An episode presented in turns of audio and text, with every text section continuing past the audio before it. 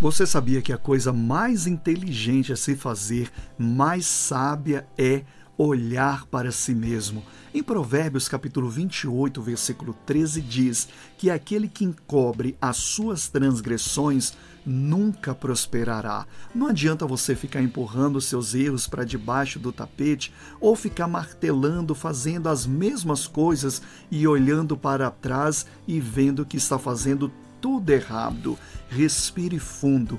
Admita os seus próprios erros diante de Deus, porque você vai encontrar misericórdia da parte dele. Comece a enxergar os seus próprios defeitos e tome uma posição agora mesmo, hoje, de mudar de vida completamente. Deus vai te prosperar.